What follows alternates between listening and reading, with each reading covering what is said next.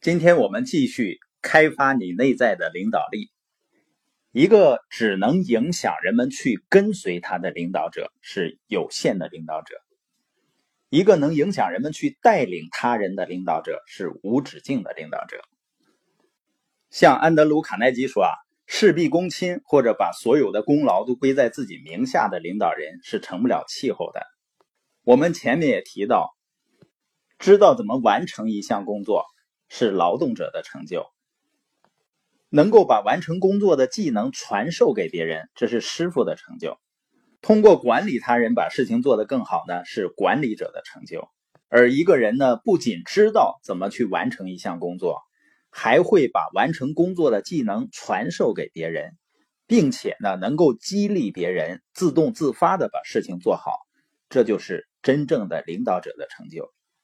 所以呢，今天播音的重点是挖掘你最宝贵的财富——人，因为你培养的人越多，达成的梦想才会越大。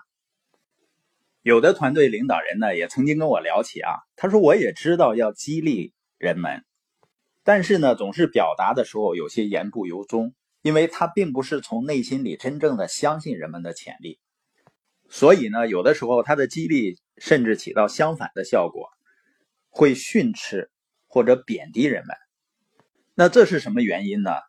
我们说了，带领人们是需要你的心，它跟你对人们的预想或者预判有关系，因为你对人们的预想很大程度决定了你对他们的态度，因为预想决定了你寻找的方向嘛，这个方向就决定了你的发现，而发现的结果呢，就直接影响到了你的反应。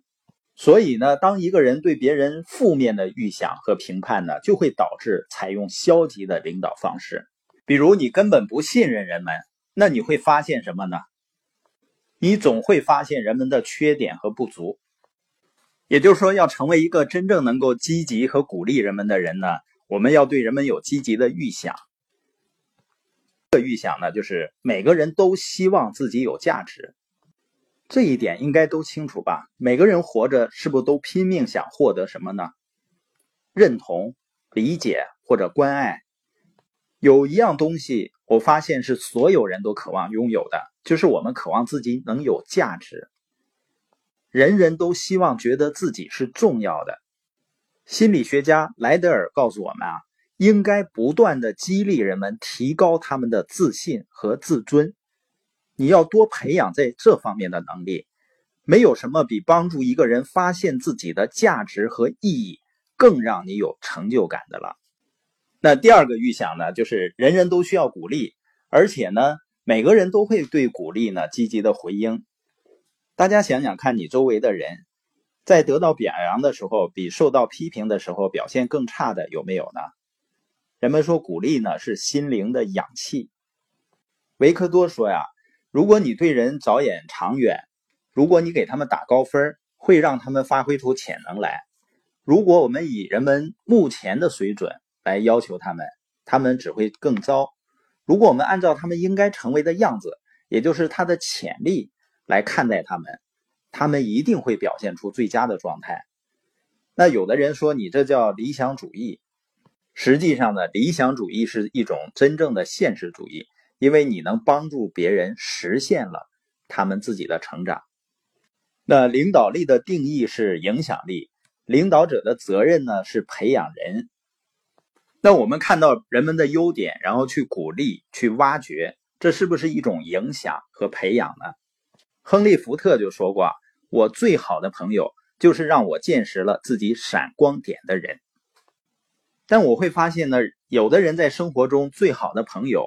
往往是打击他最狠的那个人，最不相信他有什么优点的人，更不相信他有什么潜力。那这样的朋友呢，就算不上一个好的领导者了。第三个预想呢，就是人们必须先相信领导者，然后呢才相信他的领导力。人们首先在乎的是你关心人们的程度，然后才是你拥有的能力。而在实际的生活和工作中呢？人们也都是被实实在在的人所感召，而不是被一个企业的组织架构所感召的。那第四个预想呢，就是大多数人不知道怎么成功。因为多数人啊，他认为成功是靠运气，所以呢，他们以赢彩票的心态来对待生活。